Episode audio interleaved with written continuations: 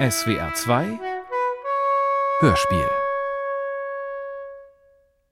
Park Revisited. Hörspiel nach dem Roman Park von Marius Goldhorn.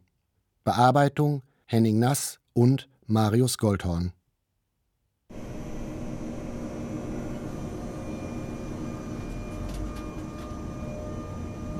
Mein Name ist Marius Goldhorn. Park für Tanita. Paris im August. Arnold ging in die Einstellungen. Es war 14.21 Uhr. Er änderte die Farbe seines Desktop-Hintergrunds von Orange zu einer Art Gelb-Grün, mit dem er eigentlich nichts verband. Arnold öffnete den Chat mit Odile. Arnold schrieb, ich bin jetzt im Zug nach Paris. Er drückte auf Senden. Zwei schwer bewaffnete Polizisten patrouillierten im Abteil. Sie ließen sich von der arabisch sprechenden Familie die Papiere geben, dann von jungen Männern mit Sporttaschen. Arnold blickte aus dem Fenster.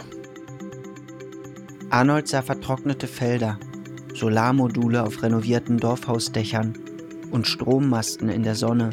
Er dachte daran, wie er einmal unter einer Hochspannungsleitung gestanden hatte, an das Geräusch, das sich wie feiner Regen anhörte. Arnold schlief ein. Er saß auf einem Pferd. Es hatte eine Geschwindigkeitsanzeige auf dem Widerrist implantiert. Er stellte einen neuen Geschwindigkeitsrekord auf. Arnold wachte auf. Er schämte sich, wie er das Pferd behandelt hatte. Arnold öffnete den Chat mit Odile. Sie hatte nicht geantwortet. Er scrollte nach oben und las im Chatverlauf Nachricht vom 1.26.09 Uhr. Würde mich sehr freuen, wenn du Lust hättest, mich im August zu besuchen. Eine schwangere Frau ging den Gang entlang. Arnold dachte an die unverschämte Fragilität eines schwangeren Bauches. Eine Stunde und 26 Minuten später trat Arnold aus dem klimatisierten Waggon in die Hitze des Pariser Nordbahnhofs. Draußen über der Stadt flog lustlos ein Helikopter. Er dachte, die Luft ist sauer und warm und schwer von Abgasen. Menschen telefonierten oder verkauften irgendwelche Plastiksachen am Straßenrand. Häuser lagen unter halbtransparenten Gerüstplanen. Er dachte, seitdem die Welt untergeht, sieht alles besser aus. Arnold nahm sein iPhone. Es war 17.03 Uhr. Er dachte, in drei Tagen bin ich in Athen. Er öffnete Google Maps, blickte auf die Karte und den blauen GPS-Punkt. Er dachte, eigentlich bin nicht ich das, sondern mein iPhone. In 1,4 Kilometer Entfernung steckte die rote Nadel im Place de la Bataille de Stalingrad.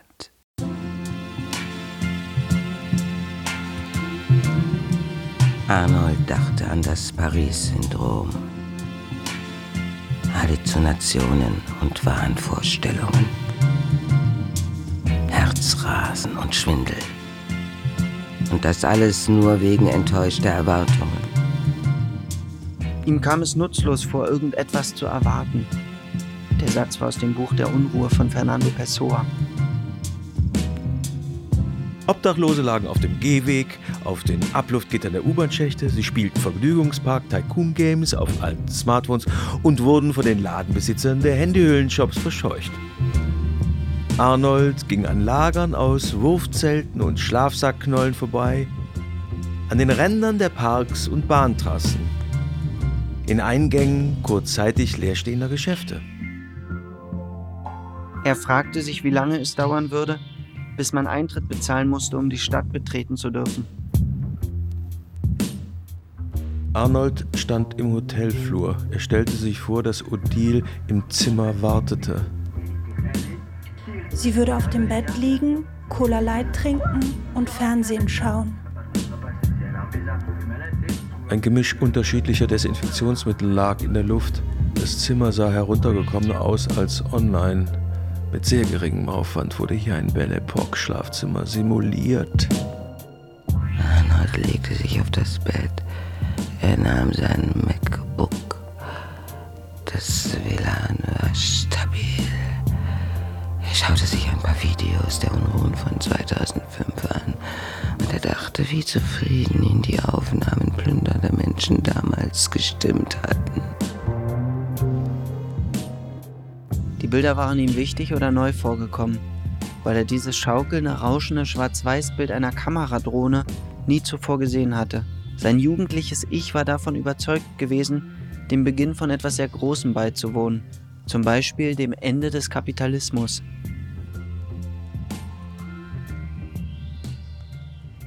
Arnold wusste damals noch nicht, dass alles verebbt. Ja. Alle Aufstände und jedes Gefühl. Ja, ich hab's doch gesagt. Arnold hoffte, dass in den Innenstädten bald Geschäfte internationaler Bekleidungsketten geplündert würden Na, das geht doch nicht. und öffnete den Chat mit Odile. Arnold schrieb, jetzt in Paris, in drei Tagen bin ich da. Ach ja, Naja, Arnold. Arnold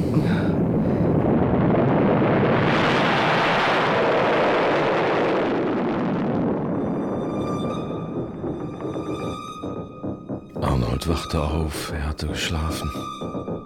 Jemand streichelte seine Wange mit den Fingerspitzen. Er öffnete die Augen. Er schaute auf den hellroten Synthetikvorhang. Hinter ihm sah er die Sonne. Es herrschte Stille.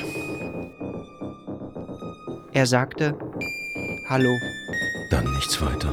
Dann wiederholte er, Hallo. Richtete sich auf und war sich über die Grenzen seines Körpers nicht sicher. Hatte man ihn vergiftet? Die Sonne ist viel zu groß. Ich spürte eine Anwesenheit. Schatten, Geister. Ein immer lauter werdendes Stimmgebirr. Es war, als drangen sie in sein gesamtes Nervensystem ein. Von überall her. Sogar in ihm hörte er sie sprechen. Er fragte sich, ob er gerade dabei war zu sterben. Er schaute an sich hinab. In seinem Oberkörper waren hunderttausende haarfeine graue Schläuche angeschlossen, von denen manche ihn mit einer transparenten Flüssigkeit versorgten. Andere pumpten Körpersäfte aus ihm heraus. Er zog an ihnen, aber sie schienen tief verwachsen zu sein. Die Schläuche verliefen gebündelt aus dem Fenster.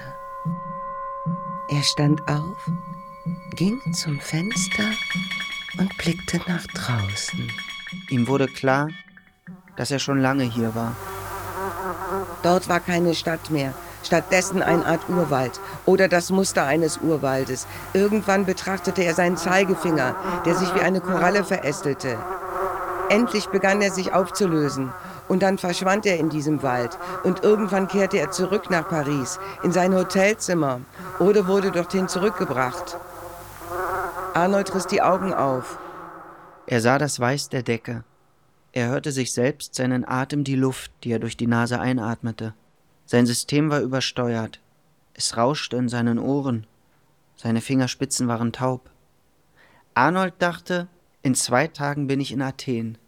Er öffnete Mail und schrieb. Mein Laptop steht im Zentrum der Dinge. Mein Laptop steht in Zügen, Coffeeshops, Kofferräumen, zwischen Küste und den Bergen. Er empfängt Nachrichten von dir aus dem All. Ich war noch nie nicht in der Natur, auch nicht vor meiner Geburt. Ich sitze im Park, ich sehe eine Ameisenarmee aufgereiht, sie wollen das System stürzen. Sie können nicht, sie wissen nicht wie, sie bilden eine Geheimorganisation aus Obdachlosen, sie versuchen es wirklich. Sie sind verwirrt, sie kaufen ein, sie laufen nach Hause, sie geben ihr Bestes in Podcast-Interviews. Vor einer Weile habe ich gesagt, der einzige Ort, der mir noch sicher scheint, ist das Meer. Vor einer Weile hast du gesagt, die Arten, die ins Wasser zurückgegangen sind, scheinen unendlichen Spaß am Leben zu haben. Arnold stellte den Ton des Fernsehers an. Er las seine ersten zusammenhängenden Zeilen seit Monaten. Und während er sich fragte, ob diese Tatsache nun etwas bedeutete, ob sie sogar einen Anfang bedeuten könnte, berichtete die Reporterin, Im Pariser Norden hatte ein Mann mit einem gemieteten BMW eine Gruppe Polizisten totgefahren. Der Attentäter war auf der Flucht. Verheerende Hungerkatastrophe durch Dürre in Mittelamerika. Irgendeine Terrorzelle hat sich in einem spanischen Ferienort beim Versuch, eine Bombe zu bauen, selbst in die Luft gesprengt. Im Internet, so die Moderatorin, könnte man an Anleitungen für den Bau von Bomben gelangen. Dieses Nebeneinander ist so friedlich. Ihn beunruhigte die Tatsache, dass der Traum der Nacht in diesem Traum jetzt, in diesem Hotelzimmer, Auswirkungen haben konnte. Es folgte der Wetterbericht. Eine Nachricht von Odile. Ich bin wieder in Athen. Meine neue Wohnung ist wunderbar. Adresse ist 2 Neakou. Der Stadtteil heißt Vyronas. Drei Punkte erschienen. Sie schrieb etwas Ehrliches, Wahres, irgendetwas, das Arnold hören wollte, auch wenn er keine Ahnung hatte, was das eigentlich war. Es muss eine lange Nachricht sein. Dann eine neue Nachricht. Ich freue mich auf dich. Arnold fixierte das Display. Er zuckte zusammen. Arnold tippte langsam. Ich, mich, auch. Er blickte auf das Display. Keine drei Punkte. Arnold las eine Zeit lang zufällige Wikipedia-Artikel. In der Entdeckungsgeschichte der Dinosaurier las er, dass die Dinosaurier 1842 erst beschrieben wurden. Er öffnete ein Textdokument und nannte es Historische Persönlichkeiten, die nichts von den Dinosauriern wussten. Er schrieb Goethe, Kant, Schubert, Hegel. Eine Stunde später stand Arnold im überfüllten Palais de Tokio. Er blickte in eine Sicherheitskamera. Das Grausame an der Überwachung ist, dass man an mir kein kriminalistisches Interesse hat, sondern ausschließlich ein ökonomisches. Arnold blickte in die Kamera und versuchte, verschwörerisch zu wirken. Arnold dachte darüber nach, wo er die Bombe am besten platzieren sollte. Er würde ein Manifest zurücklassen, in dem er sich zu einer tragischen Figur stilisierte. Er würde ruhig davongehen, während hinter ihm das Erdgeschoss des Palais de Tokio explodierte. Eine Träne lief über sein Gesicht, weil er zu viel gleichzeitig fühlte. Er würde fliehen müssen und sich schließlich auf einem verlassenen Güterbahnhof von einem Sondereinsatzkommando mit Maschinengewehren erschießen lassen. Sie hätten ihn angeschrien und er wäre auf sie zugegangen. Sie hätten immer wieder das Gleiche geschrien und er hätte an Odile gedacht. Wie sie an seinem Grab stehen würde, ungläubig. Arnold dachte, es ist etwas völlig anderes, bei einem Terroranschlag zu sterben, als an Krebs oder einem Herzinfarkt oder von einem ausparkenden Auto überrollt zu werden. Stirbt man bei einem Anschlag, ist man Opfer der Geschichte. Ein bemitleidenswerter historischer Zwang. Das zeigte ein sonderbares Verständnis von Politik. Würde man dem Krebs oder dem Herzinfarkt die gleiche geschichtliche Dimension beimessen, müsste man sich ernsthaft Gedanken über das Konsumverhalten machen. Morgen werden Odile und ich da anknüpfen, wo wir vor ein paar Monaten abrupt aufgehört haben, bei der Bildung eines gemeinsamen Gedächtnisses. Arnold hoffte mit aller statistischen Wahrscheinlichkeit, mein Flugzeug darf nicht abstürzen, mein Flugzeug darf nicht abstürzen, mein Flugzeug darf nicht abstürzen. Bitte, morgen treffen sich Odile und ich. Morgen werden wir zusammen ein gemeinsames Gedächtnis gründen. Bitte, nicht abstürzen, das Flugzeug darf nicht abstürzen, es darf nicht abstürzen. Nicht heute, dachte er sich. In Berlin, ein Jahr vorher, im März. Arnold saß in seiner Wohnung. Arnold aß Shiitake-Pilze, sonst hat er nichts. Er aß langsam, kaute bewusst, weil er gelesen hatte, das sei gesund. Endet meine Welt bei diesen Pilzen? Sollte mich jemand beobachten, wäre er enttäuscht. Arnold beobachtete niemand. Nee. Er dachte, in größeren Städten kann man nicht mehr auf interessante Weise arm sein. Arnold war nicht arm. Er hatte wenig Geld, aber genug, um nichts zu tun. Er fühlte sich gut. Er dachte, fühle ich nur das, was ich sehe? Arnold setzte sich auf sein Fahrrad und fuhr in den Park. Er legte sich in die Sonne auf eine Bank neben einem Ginkgo-Baum. Neben einem Ginkgo-Baum. Neben einem Ginkgo-Baum. Er legte sich in die Sonne auf eine Bank neben einem Ginkgo-Baum? Ginkgo-Bäume waren lebende Fossilien, wie Knochenhechte oder Lungenfische. Ginkgo-Bäume waren 300 Millionen Jahre alt. Die Dinosaurier starben vor 66 Millionen Jahren aus. Der Homo sapiens war 300.000 Jahre alt. Die Schrift und die Stadt entwickelten sich vor ungefähr 6000 Jahren. 1804 überschritt die Weltbevölkerung eine Milliarde. Der Ginkgo-Baum war ein tausendfach älterer Ausdruck des Universums als Arnold. Er nahm sein iPhone und schaute sich das erste vorgeschlagene Video an. Ein Stern wurde in dieser NASA-Animation von einem massereichen schwarzen Loch in einem Faden gezogen und sozusagen verspeist. Arnold stellte sich vor, wie er im freien Fall den Ereignishorizont passiert und zu einem 400.000 Kilometer langen Faden gezogen wird.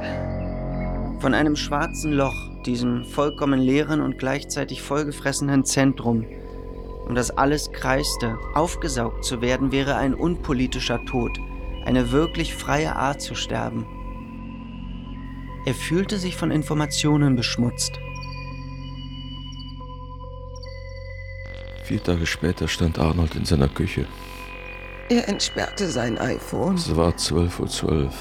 Arno dachte 12 Uhr 12. 12. 12 Uhr 12. Mir kommt es vor, als sei alles um mich herum gemacht. Arnold schaute aus dem Fenster, er betrachtete die Bäume im Sommerwind. Das ist viel zu schön. Arnold versuchte 40 Minuten lang ein Gedicht zu schreiben. Was ist los heute Abend? Wo warst du? Ich habe gepuzzelt, das mit den Delfinen im Sonnenuntergang. Ich mag Delfine. Ihr Gehirn ist so groß wie eine Melone. Sie haben mich aus einem Unwetter gerettet. 2001. Ich hatte Hunger. Sie brachten mir einen Seetang und Algensalat. Wo sind meine Konzepte? Ich hoffe, es geht dir gut.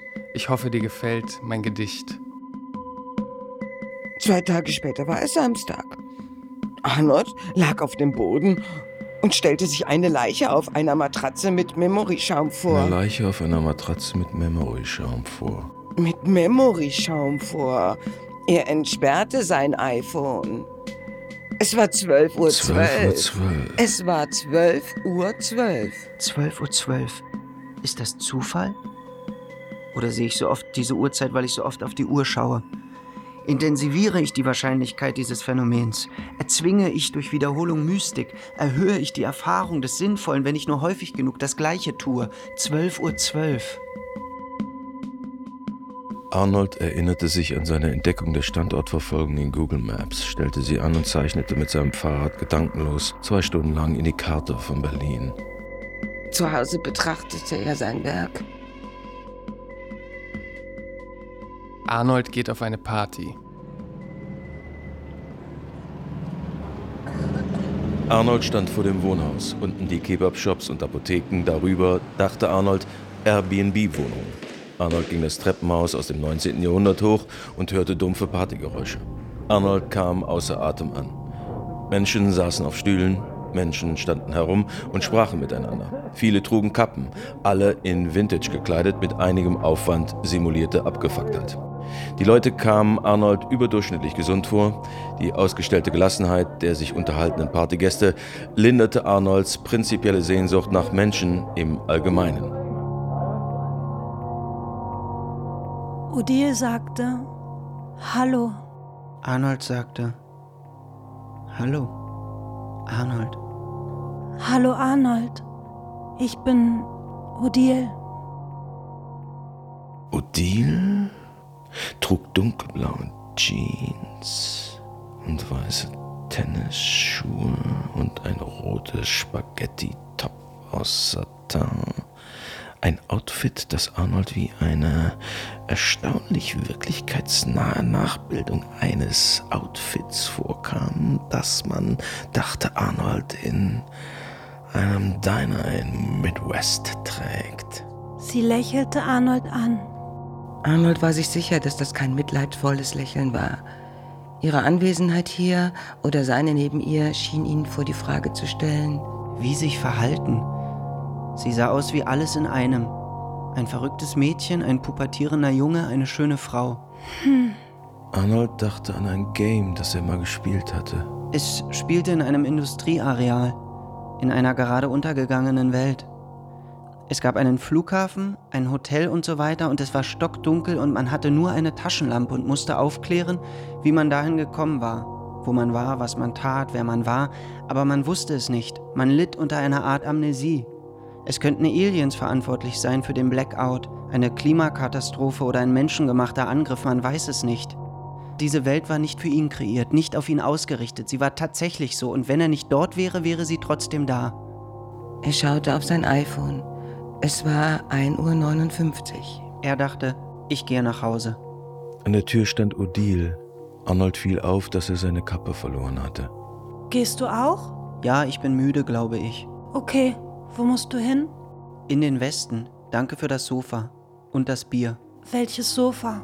Ich saß auf dem Sofa da. Willst du nicht vielleicht noch was trinken? Du bist doch erst eine halbe Stunde da. Heute nicht, vielleicht ein andermal. Odile blickte Arnold an. Oder doch? Der Kühlschrank ist voll. Ich muss irgendwie meine Kappe finden.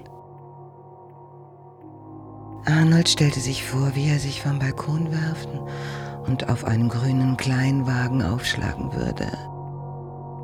In dem Moment, in dem die Alarmanlage des Autos anginge, würden die Gäste beginnen zu schreien. Vor dem Haus fotografierte Arnold die Klingelschilder. Er probierte den Namen Odile mit den Nachnamen der Hausbewohner durch, bis er sie bei Google fand. In der U-Bahn las Arnold alles, was er über Odile im Internet finden konnte. Ihre Filmografie auf einer Filmdatenbank. Komparsin in einigen großen Filmproduktionen, Filme in ein paar Ausstellungen, Tutorenjob an der Uni.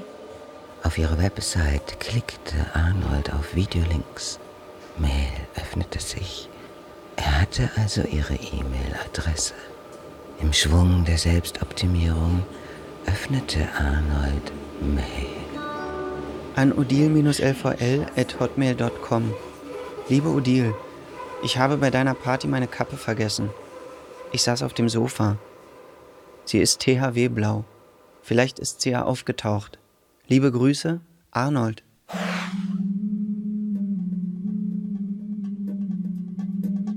Arnold wachte auf. Er hatte geträumt, er müsste auf einem Fahrrad und mit Kreide in der Hand auf staubigen Straßen im mittleren Westen den Weg zu Marcel Duchamps Hochzeit einzeichnen. Er nahm sein iPhone. Es war 21.01 Uhr. Er hatte ein Mail von Odile. An arnold.g@gmail.com Lieber Arnold, ich habe deine Kappe zwar nicht, aber vielleicht Lust und Zeit, sich zu einer fiktiven Übergabe zu treffen? Oh.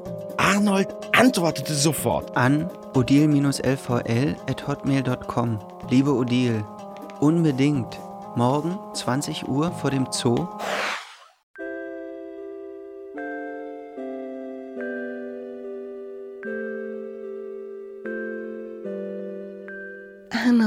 Aktualisierte abwechselnd seine Mails und las die Eintrittspreise des Zoos, als sie plötzlich neben ihm stand.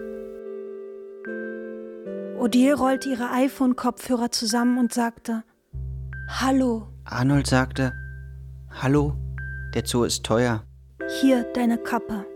Danke. Arnold dankte ihr innerlich, dass sie den Satz über die Eintrittspreise übergangen hatte. Sie gingen spazieren durch den Tiergarten, bis es dunkel wurde. Arnold war überrascht, wie störungsfrei alles bis hierhin verlaufen war. Er erzählte seine fiktiv angereicherte Biografie und er dachte, dass es keine Lüge war, sondern eher eine Art magisches Denken. Weißt du, ich bin als Unterwassergeburt auf die Welt gekommen. Das Aha. hat ziemlich lange gedauert. Ähm, ich erinnere mich noch, dass die Haut meiner Mutter war ganz aufgeweicht. Weiß nicht, das hat meine Großmutter mal erzählt, aber ich habe irgendwie das Gefühl, das wirklich gefühlt zu haben. Das ist einer der, der wirklich der schärfsten Erinnerungen meines Lebens. Ich habe mal gehört, dass Frauen viel heißeres Wasser vertragen als Männer. Echt? Also zum Beispiel mein Onkel, meine Tante, die hieß auch Odile. Und mein Onkel, der ähm, ist immer erst nach ihr war. Ich finde, Hebamme ist auch ein krasser Beruf. Hebamme? Ja. Stimmt. Konntest du dann bei deiner Geburt direkt schwimmen unter Wasser oder? Das weiß ich nicht. Ich muss ja auch sagen, dass ich mich eigentlich nicht daran erinnern kann. Ich habe immer irgendwie das Gefühl, ich erzähle es immer gleich, gebe es immer wieder, als hätte ich es erlebt und könnte mich daran erinnern. Aber eigentlich denke ich, dass es schon sehr geleitet ist von der Erzählung. Rumliegen in Parks.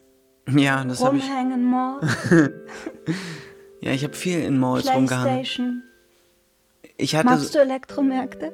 Ich liebe Elektromärkte. Ich habe früher ganze CDs äh, durchgehört in, im, im Saturn. Berlin ist auch so eine Stadt ohne Privilegien. Also wenn man hier aufwächst. Saturn ist ja für mich eigentlich der kosmische Fixpunkt meines Lebens. Ich meine, das ist ja wirklich mein Planetensystem besteht äh, vornehmlich aus dem Saturnmarkt. Ich habe ja da die ganze Marshall Matters zum Beispiel. Ist für mich, wenn ich mich schneide, ja, dann ich blute und blute und es hört einfach nicht auf. Und dann habe ich manchmal, wenn ich mich danach ins Bett lege, selbst bei so einem kleinen, bei so, neulich habe ich zum Beispiel Ingwer geschält und habe mir dabei in den Daumen geschnitten. Und dann fing es nicht, das hört einfach nicht auf zu, zu bluten. Diese ganze Ingwerknolle war, war rot am Ende. Und dann, dann hab ich, ich würde ja so gerne ein Theaterstück schreiben mit so Rappern und Nazis und Goldmund. Da gibt es jemanden, der diese Grills hat und das ganze Gebiss ist so golden und bei mir in der Klasse war einer, der hieß Björn Heller. Der hatte so eine Stimme wie ein Rabe, so krächzend und überall Akne und ähm, so albanische Eltern, glaube ich. Und der hatte so ganz tolle Pausenbrote immer dabei, so dicke Schwarzbrotbrote mit ganz fett Camembert und immer ein Riegel. Und jede Pause wurde. Wusstest du, dass Isabelle Huppert zum Beispiel, als die mit Haneke, ich glaube, Wolfszeit gedreht haben, ähm, hat sie als Vorbereitung immer rohes Fleisch gegessen. das mit Oliver Gourmet. Ist der Film? Mhm. Ich glaube, ja. Beatrice Dahl. Beatrice Dahl ist krass. Ich will so sein wie Beatrice Sie ist Dahl. ein Punk. Mehr als das. Die war mit dem Rapper von NTM zusammen. Mit Joey Star. Joey Star. Sie ist mein absoluter Held. Weißt du, dass ich Arnold heiße, weil meine Mutter Bodybuilderin war? ich hatte ja in meiner Klasse eine vietnamesische Freundin und ähm, mit der habe ich keinen Kontakt mehr. Aber immer wenn ich zum Vietnamesen gehe, dann möchte ich immer, weil ich mich erinnere, wie sie Bun Bao gesagt hat zum Beispiel, will ich das immer so nachahmen, anstatt Phobo zu sagen. In einem halben Jahr ziehe ich nach Athen. Erst in einem halben Jahr. Ich mache da meinen Master an der Kunsthochschule. Aber war das nicht deine Abschiedsfeier? Ja, aber ich ziehe ja nur aus. Ich habe ein Zimmer bei einer Freundin gemietet. Ich dachte eh, dass ich noch ein bisschen unterwegs sein will, bevor ich die Stadt verlasse. Kann ich auch ein bisschen sparen. Und freust du dich auf Athen? Klar, ich weiß noch gar nicht, was da los ist. Seit wann wohnst du hier? Seit ein paar Monaten. Ich wollte Berlin eigentlich verlassen, aber ich weiß nicht wohin. Manchmal denke ich, ich sehe unscharf. Ich habe Angst, einen Gehirntumor zu haben. Vielleicht brauchst du eine Brille. Manchmal ist es ganz angenehm so. Nur der Krebs. Welcher Krebs? Also du meinst die Angst vor dem Krebs. Ja, Ich glaube, in Athen werde ich einen Film über die Zukunft drehen. warum weiß man sowas immer am Anfang? Gerade wenn man sich getroffen hat. Aus Gründen der Dramaturgie? Ich bin so froh, dass wir nicht bei irgendeiner Jugendbewegung teilnehmen mussten. Ja. Arnold und Odile lagen im Bett. Bevor sie miteinander schliefen, räumten sie das MacBook und die iPhones weg. Nachdem sie miteinander geschlafen hatten, fühlte Arnold sich sanft und kompliziert. Sie lagen auf der Seite, ihre Lippen berührten sich, ohne dass sie sich küssten. Arnold dachte, es ist alles völlig unernst. Er dachte an Odile. Er dachte, ich bin ein Geist. Er blickte an die weiße Decke. Sie könnte ein weit entferntes, kosmisches Rauschen sein. Das Licht der Lampe könnte ein weit entferntes Glimmen sein. Sogar die Kabel, die aus der Decke hingen, könnten schön sein. Ein spätes Echo des Urknalls.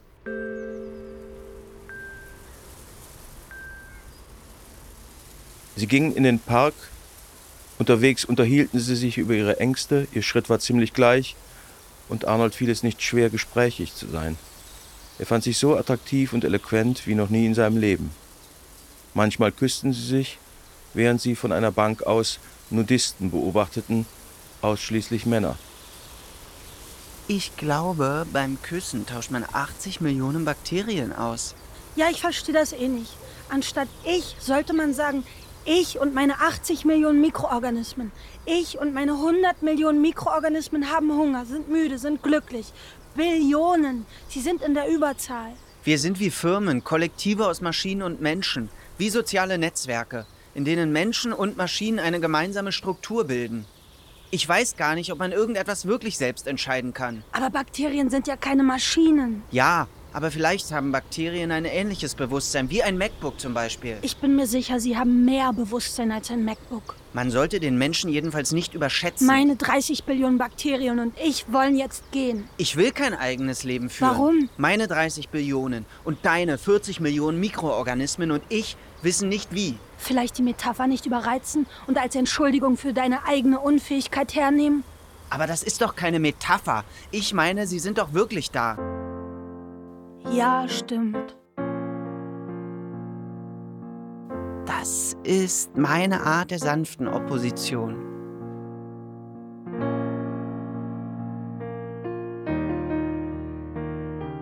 Ein halbes Jahr lang aßen sie morgens Brote. Sie aßen abends in billigen Restaurants. Zogen sich aus, sie zogen sich an. Sie aßen Edamame und Ramen. Fobo, Foga, Bunbo, Soljanka, Borscht. Sie kochten Spaghetti alla Puttanesca. Sie sahen Aufnahmen, wie Nazis europäische Städte kleinschlugen. Sie zogen sich gegenseitig aus. Sie schauten schlechte Dokus über Roboter. Sie schauten jeden Film von Claire Denis und Douglas Sirk.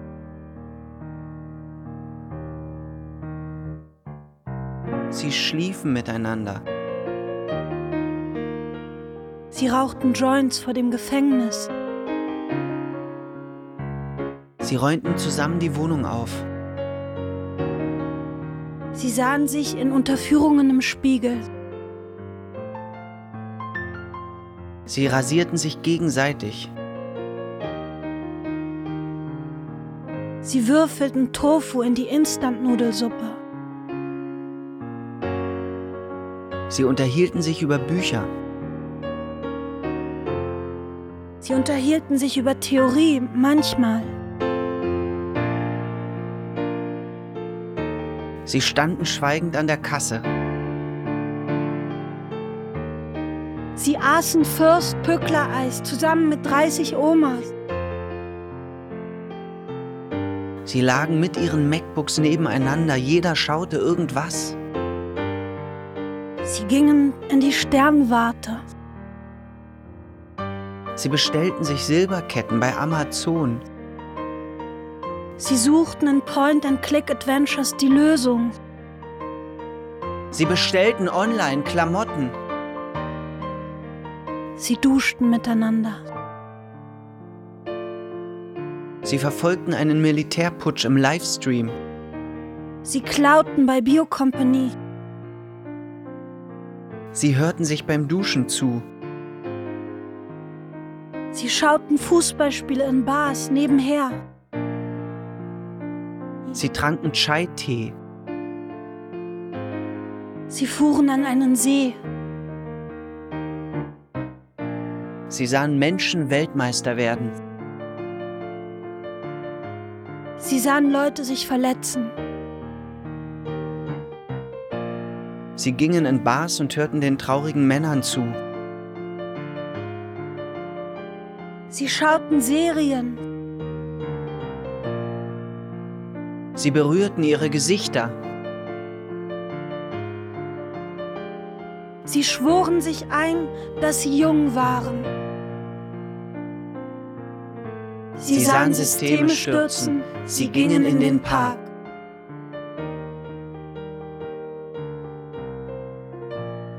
Sie sahen Systeme stürzen, sie gingen in den Park.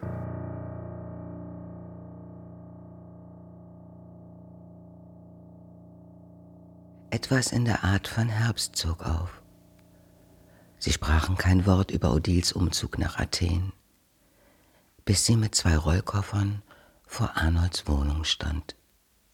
Morgen werde ich abreisen. Ich weiß.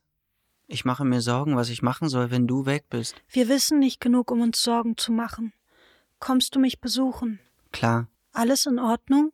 Odile, ich habe mir vorgestellt, du bist auf einer Mission im All. Du treibst weg von der Erde.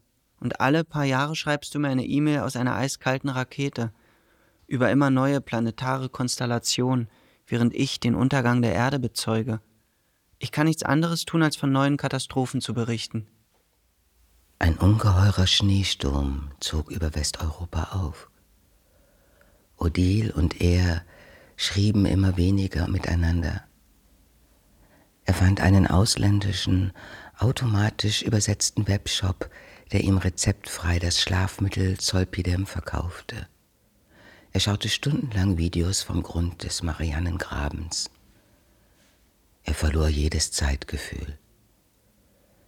Sie antworteten sich seltener. Arnold schrieb irgendwann gar nichts mehr. Er verbrachte Tage, Wochen vielleicht im Internet. Er dachte, recherchiere irgendetwas. Aber schon bald zerfledderten seine Online-Aktivitäten und zusammenhängende Tabs standen sinnlos nebeneinander. Er grub immer weiter, keine Ahnung wohin. Er fuhr nie nach Athen.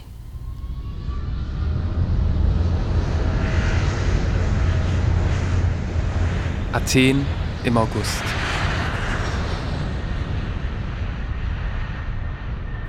Arnold saß im Flugzeug. Er dachte, wenn ich einschlafe, stürzt das Flugzeug ab. Arnold schloss die Augen. Er sah einen Schwarm Wildgänse, die eigentlich eine Mülldeponie ansteuerten, auf das Flugzeug einschlagen. Drei Gänse wurden in die Flugzeugturbine gezogen, die sofort Feuer fing. Passagiere begannen zu schreien. Arnold öffnete die Augen.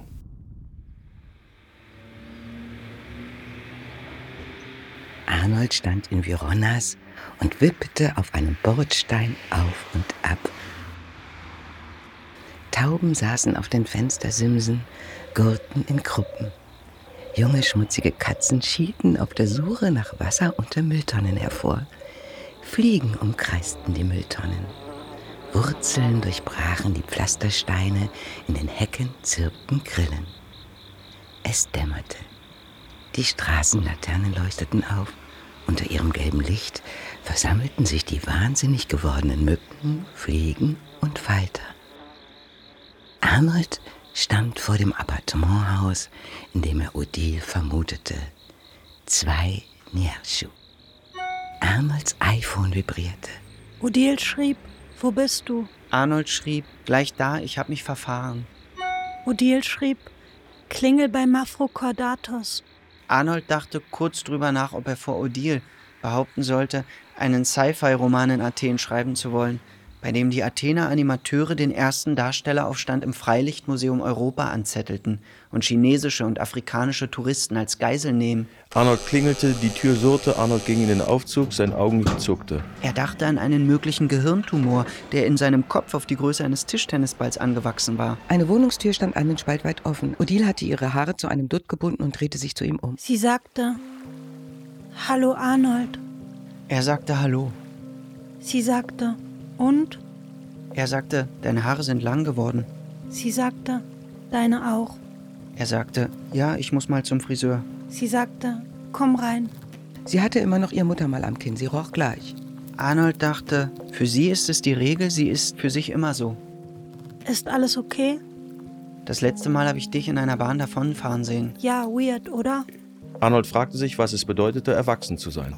Er wollte von Aliens erzählen, friedlichen, gütigen Aliens, einer Entführung, von einem halben Jahr im Schlaf, von einem halben Jahr auf einem anderen Stern mit Odile. Ihm schoss ein Wort durch den Kopf, random. Er formte das Wort in seinem geschlossenen Mund dreimal und ging zur Balkontür. Die eigene Lächerlichkeit beruhigte ihn.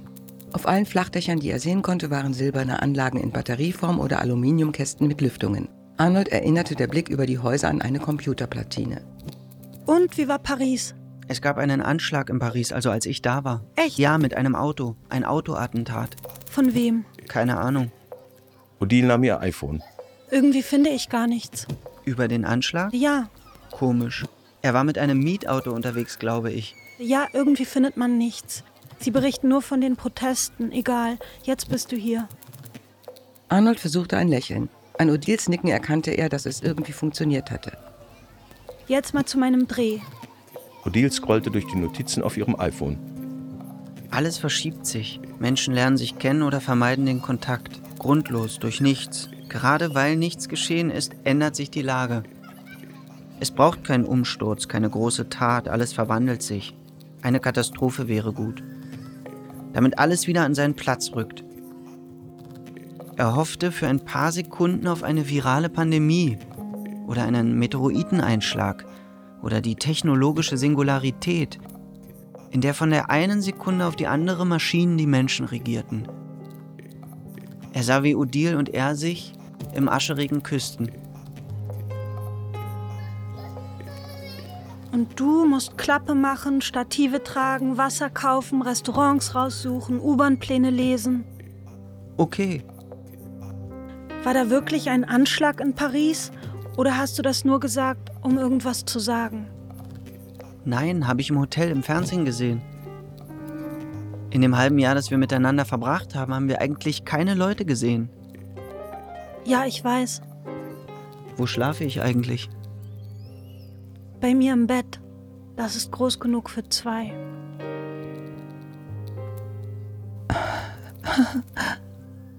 Arnold fokussierte seine Daumennagel wie eine Übung gegen anschwellende Panik. Arnold nahm sein iPhone. Es war 21.09 Uhr. Er aktualisierte seine E-Mails und fand online ein mit 4,8 Sternen bewertetes Restaurant.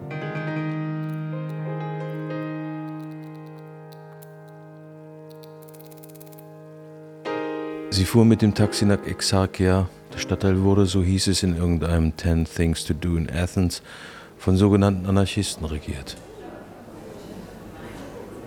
Sie saßen in einer Ecke des überfüllten Restaurants. Arnold spürte eine ungenügend unterdrückte Angst, sich nie wieder normal unterhalten zu können. Er wurde nervös und erst die Möglichkeit, sich später vom Balkon zu werfen, beruhigte ihn. Er fragte sich, was der letzte Gedanke seines Lebens sein würde. Er dachte daran, dass er diesen Gedanken frühestmöglich festlegen sollte, um ihn nicht dem Zufall zu überlassen. Arnold dachte an Abschiedsbriefe und die Möglichkeit, dass man den ästhetischen Geschmack eines Selbstmörders am Stil seines Abschiedsbriefs erkennen könnte. Plötzlich stand ein Kellner am Tisch. Arnold schlug unruhig eine eingeschweißte Seite auf. Er las Sardellen, Dorade, Kalamari, Aal, Oktopus, Rochen, Sardinen, Rotbarbe, Meeresche, Petersfisch, Knurrhahn, Wolfsbarsch. Arnold las noch einmal Sardelle. Er hörte Odile Dorade. sagen. Arnold blickte auf die Fische des Mittelmeers. Arnold sagte Rochen. Arnold erinnerte sich, wie er und Odile im Aquarium Rochen beobachtet hatten. Arnold wurde klar, dass es unmöglich war, die Bestellung wieder zurückzunehmen. Odiles und Arnolds Blicke trafen sich. Sie lächelte und auch Arnold musste lächeln. Er wusste, dass das ein verbindendes Lächeln war, weil sie sich das erste Mal in ihrem gemeinsamen Gedächtnis begegnet waren und wurde traurig. Er wusste, dass er gleich Rochen essen musste.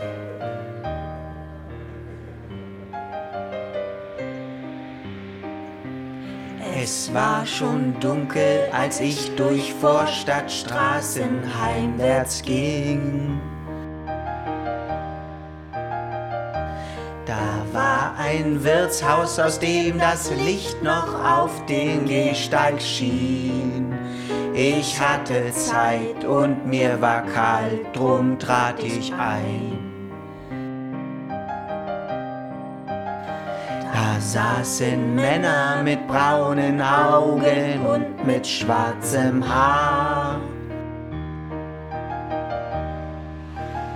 Und aus der Jukebox erklang Musik, die fremd. Arnold und Odile standen auf der Straße. Sie rauchten. Zwei Männer rannten zu schnell in echter Angst vorbei. Ein paar Sekunden später folgte eine Menge schwarz gekleideter Frauen und Männer mit Motorradhelmen. Aus dem Nichts tauchten Eisenstangen auf. Die schwarz gekleideten Frauen und Männer schlugen das Schaufenster eines Cafés ein. Arnold blickte eine unbeteiligte Frau mit Einkäufen an. Sie zuckte mit den Achseln. Die schwarze Funktionskleidung, die die meisten trugen, war von ein und derselben Trekkingmarke. Und die halt vertrauten Lieder schenk noch mal ein. Arnold dachte, Wut, Aktivismus, Interesse für die Weltlage, auch alles potenzielle Konsumzapfhähne. Werde ich immer nur ein Fremder sein und allein. Eineinhalb Stunden später lagen Arnold und Odile nebeneinander auf dem Bett. Sie trug ein Batik-T-Shirt und einen Slip. Arnold blickte auf ihre Beine, als sie sich zudeckte. Arnold stellte sich Odile nackt vor. Arnold trug ein T-Shirt und eine Unterhose. Sie lagen unter getrennten Decken. Mir ist schlecht. Wieso? Wegen des Rochens. Ich schäme mich, dass ich Rochen gegessen habe. Ich habe mich eh gefragt, warum du das bestellt hast. Ich weiß auch nicht, ich war aufgeregt. Sah aber auch nicht schlecht aus. Erinnerst du dich, wie wir im Aquarium waren? Klar, Wir haben die Rochen beobachtet. ich weiß. Und wir haben uns Videos von Seegerochen angeschaut auf der Tribüne vor dem Rochenaquarium, weil es die nicht gab. Irgendwie haben wir es nicht so richtig geschafft zu schreiben. Ja, ich weiß auch nicht. Ich auch nicht. Tut mir leid. Ich war auch mit so viel anderem beschäftigt. Ich kannte hier ja niemanden und du hast auch nicht mehr zurückgeschrieben. Ich weiß. Ich habe gedacht, du bist beleidigt. Ich war so müde, ich habe nur geschlafen. Aber ich freue mich, dass du hier bist. Ich wusste nicht, was ich tun soll. Ich hatte ein sonderbares Erlebnis in Paris. Ich lag im Hotelbett, ich weiß nicht, es war eigentlich wie immer, aber auch alles anders. Ich kann es nicht besser beschreiben und wurde von Aliens entführt. In einer Art Matrix, eine Struktur. Ich kann mich nicht genau erinnern, was sie mir dort zeigen wollten. Sie? Ja, die Aliens. Aber unstofflich, reine Information. Sie haben mir ihre Sprache beigebracht, glaube ich. Keine gesprochene Sprache, irgendetwas anderes. Ich weiß nicht. Ich weiß aber, sie wollten mich informieren, dass sie auf die Erde kommen. Der Ort, den sie mir zeigten, war das Muster eines riesigen Urwalds, überwuchert von selbstähnlichen Strukturen wie Korallen. Kristalle wuchsen da. Vielleicht war es ihr Paralleluniversum. Vielleicht haben sie mir einen von den Menschen befreiten Planeten gezeigt, auf dem sie den Heilungsprozess der Erde eingeläutet hatten. Und langsam wird mir auch klar, dass diese Aliens uralt sein müssen. Und wenn sie einen Körper hatten, haben sie ihn vor langer Zeit aufgegeben. Ich glaube nicht, dass sie die feindliche Absicht hatten, mich zu entführen oder zu töten. Sie haben mich ja auch wieder in das Hotelzimmer zurückgebracht. Vielleicht war es ja eine Vision. Keine Ahnung, ich glaube nicht. Ich dachte, sollte ich irgendwann ein Buch schreiben, ich würde wollen, dass es mit diesem Traum endet. Und was soll sonst passieren? Eine Liebesgeschichte mit Happy End. Aliens und eine Liebesgeschichte mit Happy End, sonst nichts. Aber echt Happy End? Ja, Happy End hat mich immer gelangweilt. Dann lass lieber nur die Aliens landen.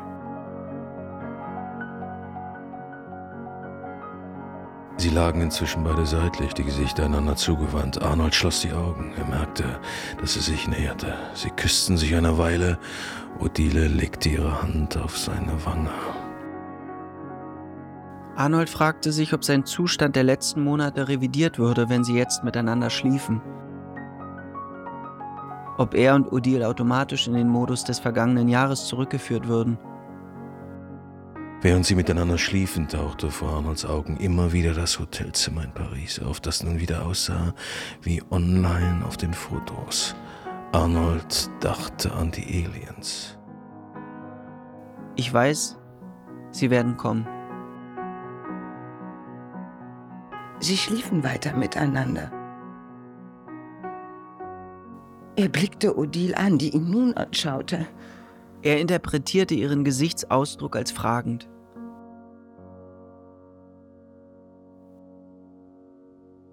Arnold wachte in der Hitze auf. Er nahm sein iPhone. Odile lag nicht mehr im Bett. Neben ihm lag nur Odiles MacBook, auf dem Google Maps geöffnet war. Es war 8.59 Uhr. Arnold sah Odile auf dem Balkon sitzen. Arnold ging ins Bad. Arnold duschte. Arnold masturbierte. Er dachte an Odile. Er dachte an ihre Beine. Arnold ejakulierte gegen den Duschvorhang. Nahm den Duschkopf und ging sicher, seinen Sperma beseitigt zu haben. Arnold drehte den Wasserhahn zu. Er trocknete sich ab. Er betrachtete sich im Spiegel. Und er dachte nichts. Und fühlte nichts. Er war zufrieden. Er fühlte sich relativ leer. Aber das erste Mal in Athen einigermaßen präsent. Arnold dachte, unglaublich, dass jeder Hauptdarsteller in seinem eigenen Film ist. Arnold und Odile saßen in dem warmen Morgen auf dem Balkon. Sie tranken Kaffee. Sonst taten sie nichts. Was machen wir, wenn wir hier fertig sind? Ich schneide dann den Film und du? Ich weiß es nicht. Schreib doch ein Buch. Ja, vielleicht. Ich fühle mich nicht gut. Warum? Keine Ahnung. Ich habe das Gefühl, ich werde wahnsinnig. Das hast du in Berlin auch immer mal gesagt. Das ist eigenartig. Ja. Naja, er dachte an die Aliens. Morgen reist du ab. Ich weiß. Ja. Sehen wir uns wieder? Er bemerkte, wie vorwurfsvoll er sich anhörte. Odile überging seinen Tonfall. Du kannst mich ja noch mal besuchen kommen. Dieses halbe Jahr mit dir, ich habe es die ganze Zeit versucht banal zu finden, aber es gelingt mir nicht. Aber warum sollte es banal sein? Ich weiß nicht. Ich hätte gewollt, dass du nicht gehst, dass sich nichts verändert. Warum hast du mich hierher eingeladen? Ich weiß nicht. Ich dachte, es wäre eine gute Idee. Ich kann gar nicht glauben, dass das alles passiert ist. Ja, das ist alles tatsächlich passiert. Arnold saß auf einer Parkbank. Er blickte in den Himmel und versuchte, die ISS zu sehen. Arnold hörte aus der Ferne dumpfe Schläge. Vielleicht kleine Explosionen. Der Geruch von brennendem Plastik zog auf. Ein Trupp Polizisten lief mit Schlagstöcken, Schilden und Helmen in einer Parallelstraße vorbei, begleitet von hämischen Johlen und Geschrei der Menge. Arnold musste an einen Urlaub mit seinen Eltern denken. Er war vielleicht sieben gewesen. Im Club Med, einem Clubdorf auf Mauritius, trugen alle Plastikperlenketten. Jede Perlenfarbe stand für einen bestimmten Betrag und ermöglichte bargeldloses Bezahlen. Und ich erinnere mich, wie diese Perlenketten auf dem weißen Hotelbett meines Vaters gelegen haben und sie mir extrem wertvoll vorgekommen waren. Ein Mann mit einer beigen Gasmaske tauchte vor Arnold auf, zerrte ihn herum, gab ihm mit Gesten zu verstehen, er solle verschwinden. Arnold wollte sagen, ist schon okay. Hinter dem Augenschutz meinte Arnold eine Hornbrille zu erkennen. Arnold drehte sich um und lief zurück auf den Platz. Die Straßenkämpfer zogen sich zurück, streiften ihre Funktionsjacken und Sturmhauben ab, steckten sie in kleine Rucksäcke und verschwanden zwischen den herumstehenden Touristen. Arnold dachte, das scheint es für heute gewesen zu sein. Ein Gewitter zog auf. Die Cafés hatten ihre Rollläden heruntergelassen. Die Menschen gingen angetrunken und euphorisiert weiter. Arnold lief ohne Plan einen Boulevard hinauf. In einer dunklen Gasse nahm er sein iPhone und schoss ein Foto. Im Vordergrund eine geschmolzene Plastikmülltonne, im Hintergrund Sirenenlicht und sich neu zusammenrottende Polizisten. Die Hand, die ihn ergriff, sah er nicht. Das iPhone wurde ihm weggerissen. Er stolperte ein paar Meter nach vorn. Sein Gesicht schlug gegen die Werbetafel einer Bushaltestelle. Arnold dachte, wie warm die Plexiglasscheibe ist. Vor Schmerzen schloss er die Augen. Sein Eckzahn bohrte sich in seine Lippe. Er dachte an friedliche Aliens. Er spürte die Restwärme des Tages. Ihm hing das Tränengas im Hals. Sein Gehirn renderte, was es wollte, in die Dunkelheit. Seine Eltern mit langen Haaren zu einer lang zurückliegenden Zeit. Sich selbst mit einer Schrotflinte in der Hand. Einen Wolfshund? Odile. Die Perlenkette auf Mauritius. Farbige Perlenkette im Club Med. Arnold dachte an die simple Ordnung des Universums zu seiner Anfangszeit, an den Beginn der Zeit. Und Arnold wurde klar, dass er ein Ausdruck von Komplexität war, den das Universum erreicht hatte. Ihm wurde klar, dass die silberne Kette, die Odile und er sich vor weniger als einem Jahr online bestellt hatten, von einer Supernova vor Milliarden Jahren geschmiedet worden war. Und ihn überkam ein Gefühl, als hätte er endlich verstanden, welche Energie und welche Schwierigkeiten das Universum auf sich genommen hatte für all das. Er wusste, wie verletzlich diese Komplexität war und wie umwerfend schön. Das werde ich den Aliens sagen. Arnold schloss die Augen und hörte eine Weile den Stadtgeräuschen zu. Er wusste nicht, wie lange.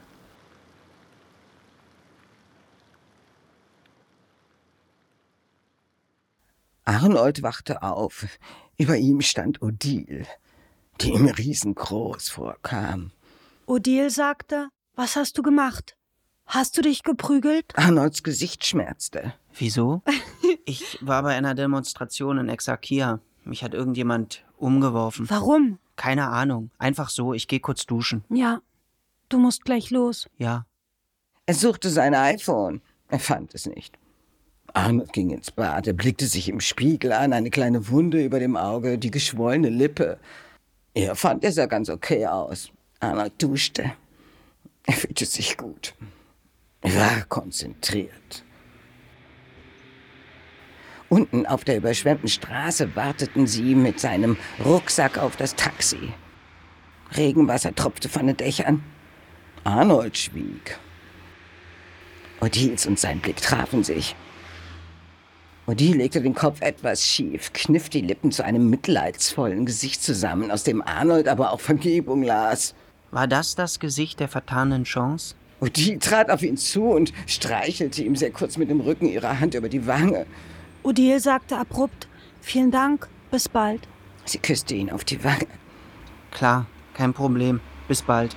Arnold fragte sich noch, ob er sich irgendwie entschuldigen müsse ob er irgendwie auf sie zugehen könnte. Das Taxi fuhr vor. Der Taxifahrer lachte. Es wäre nicht so einfach, durch die Stadt zu kommen. Überall Polizei und Überschwemmung wegen des starken Regens. Wir hören uns. Okay. Meld dich. Odile nahm ihr iPhone. Ich habe irgendwie kein Netz. Arnold wollte ebenfalls nachsehen, aber sein iPhone war nicht da. War es bei der Demonstration auf die Straße gefallen? Your attention, please. Please do not smoke in the terminal building. Arnold ging zu seinem Terminal. Ihm fiel ein, dass er ohne iPhone auch kein Ticket hatte. Arnold nahm sein MacBook und suchte die Mail der Airline. Er hatte sich auf dem Online-Portal der Airline einloggen müssen, aber es wurde ihm kein Airport-WLAN angezeigt. Arnold stand vor einem besorgten Mann in blau-gelber Airline-Uniform. Der uniformierte Mann sagte, ich muss Ihnen leider mitteilen, dass der Flug überbucht ist. Ich kann Ihnen kein Ticket ausdrucken, das gibt mir das System vor. Aber ich habe ein Angebot für Sie. Sie könnten anstatt heute Morgen fliegen, Sie erhalten auch einen Aufenthalt in einem Vier-Sterne-Hotel von uns und fliegen morgen auf einem teureren Sitz. Warum wollen Sie, dass ich hier bleibe? Das will ich, glauben Sie mir wirklich nicht. Es tut mir leid. Wollen Sie, dass ich Ihnen einen Hotel-Voucher ausstelle? Okay. Im Hotel. Das Hotel gehörte zu einer international agierenden Kette. Schwach beleuchtete das Tageslicht durch die Türen die Lobby, die wahrscheinlich mit einem ausgeklügelten Beleuchtungssystem ausgestattet war. Menschen saßen auf grauen Sesseln vor ihren Smartphones und warteten auf Netz. Alles sah aus, als wartete es darauf, von einem Zauber reaktiviert zu werden. Als hätte ein Archäologe der Zukunft eine erstaunlich gut erhaltene, dämmerige Grabkammer aus meiner Gegenwart geöffnet, als wäre ich in einem noch nicht freigeschalteten Teil der Map gelandet. Vor der Rezeption hatte sich eine Schlange gebildet. Arnold stellte sich an. Arnold war an der Reihe. Die Rezeptionistin musterte Arnold mit einem besorgten Gesichtsausdruck. Arnold wusste, dass er ziemlich angeschlagen aussah. Seine Nase war geschwollen, sein linkes Auge ein wenig blutunterlaufen. Ich kann nur die Gäste des Hotels versorgen. Verstehen Sie mich bitte? Ja. Was wollen Sie denn? Ein Zimmer, glaube ich. Entschuldigen Sie. Wie Sie sehen, haben wir gerade einen Notfall. Der Strom ist weg. Der Strom? In ganz Athen, wegen der Proteste. Ein Anschlag. Unser ganzes System hier ist zusammengebrochen. Ich kann jetzt nichts für Sie tun. Vielleicht ja auch wegen der Hitze und des plötzlichen Regens gestern. Diese Chaoten aus Exarchia drohen seit Jahren mit Anschlägen. Ich habe hier diesen Voucher vom Flughafen. Sehr gut, ich verstehe. Für die Airline-Gäste haben wir provisorisch die zweite Etage reserviert. Wir machen den Check-in später. Sie bleiben nur heute Nacht, richtig? Ja. Nehmen Sie bitte in der Lobby Platz. Okay. Geben Sie mir schon einmal Ihren Pass. Sie müssen etwas auf Ihr Zimmer warten. Klar, kein Problem. Wir wissen noch nicht, ob wir evakuieren müssen. Sie können dann schon mal Ihr Gepäck abstellen.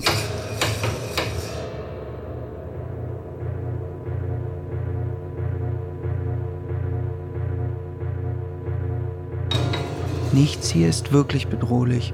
Es ist nicht der Tod, der Immersion produziert, sondern eine Unklarheit, ein Gefühl der Unvollständigkeit. Eine Störung, die man beseitigen, eine Leerstelle, die man ausfüllen muss. Und gleichzeitig weiß man, dass man nicht der Hauptdarsteller, sondern einer von 7,79 Milliarden Nebendarstellern ist. Arnold saß auf einem der grauen Sessel aus Lederimitat. Er blätterte durch einen Kunstkatalog. Er blieb an einem Gemälde von 1930 hängen. Er blickte auf Lotte Lasersteins Abend über Potsdam. Vielleicht lag es nur an der ihn umgebenden Dunkelheit, aber für einen Moment überkam ihn das Gefühl, die zentral abgebildete Figur sei Odile. Ihre Köpfe ähnelten sich, doch noch mehr war es ihr Ausdruck. Ein Gesicht, das keine Fotovisage zog. Ein Gesicht, das sich nicht andauernd erinnerte, dass es gefilmt wurde oder fotografiert. Ein Blick, der in der Lage war, die Dinge einfach wahrzunehmen, so wie sie waren, als irreparabel, aber nicht zufällig. Das war Odils Blick. Eine Entspanntheit. Nicht binär, nicht Regel oder Chaos, nicht aktiv oder passiv, sondern völlig offen. Odile wusste, er in diesem Moment endlich war die erste Bewohnerin seiner Zukunft. Er glaubte, eine Stimmungsveränderung zu bemerken. Es zog das Gerücht auf, dass das Hotelpersonal wegen des Ausfalls aller Sicherheitssysteme damit begonnen hatte, die Türen von innen zu verriegeln. Er wollte in sein Hotelzimmer. Unbedingt. Arnold ging ins Zimmer 212 und drückte intuitiv auf den Lichtschalter. Durch die Vorhänge drang nur wenig Licht. Er stand vor einem großen Doppelbett auf hellbraunem Teppichboden, daneben ein lackierter Stahlstuhl, ein kleiner Schreibtisch und ein Schrank aus hellem Holzimitat. Arnold zog die Vorhänge auf und blickte aus dem Fenster. Über verglaste Bürogebäude und Parkplätze, über verdorrte Grünflächen, dahinter ein Zaun mit Stacheldraht. Dann die Landebahn und dann Berge. Vereinzelte Rauchsäulen, Flugzeuge landeten, starten sah Arnold keine. Er versuchte das Fenster zu öffnen, aber es war verriegelt. Arnold ging ins stockdustere Bad. Er öffnete den Wasserhahn. Auch die Wasserversorgung musste zusammengebrochen sein. Er schloss die Zimmertür ab. Er dachte an Odile. Sein MacBook hatte noch 96% Akku und zeigte kein einziges WLAN an. Arnold fragte sich, was er tun sollte, wenn er Durst bekäme. Dann zog er den Hotelbademantel an. Wenn meine Erinnerungen mich nicht täuschen würden, wofür wären sie dann gut? Arnold schloss alle noch offenen Tabs und Programme. Er öffnete TextEdit. Draußen hörte er Sirenen, die sich näherten und wieder entfernten. Auf dem Flur war niemand zu hören. Bei 71 Prozent hatte er drei Gedichte geschrieben. Bei 56 Prozent hat er sieben Gedichte geschrieben. Bei 23 Prozent hat er mit einem Website-Generator eine Internetseite gebaut. Bei 22 Prozent schrieb er das Gedicht seines Traumes aus Paris neu. Denkst du, jetzt ist der richtige Zeitpunkt, die Erde zu verlassen? Wenn ich jetzt sterbe, wer will meinen Körper? Niemand beansprucht meinen Körper. Wer löscht die Newsletter? Niemand wird meinen Körper haben wollen, aber irgendjemand wird flüstern. Ich glaube an die Möglichkeit der völligen Erneuerung der Welt. Ich weiß es nicht, es ist mir egal. Das ist nicht das Gedicht, das ich schreiben wollte. Bei 3% klickt ihr auf romcompoems.com hochladen, wenn Netzwerkverbindung aktiv. Er schloss das MacBook an eine Steckdose an. Er ging in die Einstellungen und aktivierte das automatische Hochfahren und Anmelden. Der Bildschirm des MacBooks wurde schwarz. Und mit ihm der ganze Raum. Langsam gewöhnten sich Arnolds Augen an die Dunkelheit. Er dachte an die letzten Wochen und Monate. Der Himmel sah unglaublich aus, die Wolken verzogen sich. Auf den Autodächern spiegelten sich die Sterne. Arne sah sich wie in einer Versuchsanordnung vor der Leere der weiten Landebahn. Verschiedenfarbige Schatten in den Bergen. Zwischen den Autos gingen langsam Menschen in Richtung Flughafengelände. Sie warfen Teppiche über den Stacheldraht des Zauns. Sie halfen sich gegenseitig, ihn zu erklimmen. Die ersten waren schon auf der anderen Seite. Arnold bewegte sich nicht. Ende. Park Revisited. Hörspiel nach dem Roman Park von Marius Goldhorn. Mit Maximilian Brauer als Arnold, Lilith Stangenberg als Odile, Bernhard Schütz als Erzähler und Vater, Susanne Bredehöft als Erzählerin und Mutter sowie Marius Goldhorn als Marius Goldhorn. Ton und Technik Wortaufnahme Henning Nass. Mischung Christian Eickhoff. Hörspielbearbeitung Henning Nass und Marius Goldhorn. Regie Henning Nass. Produktion Südwestrundfunk 2021. Dramaturgie und Redaktion Manfred Hess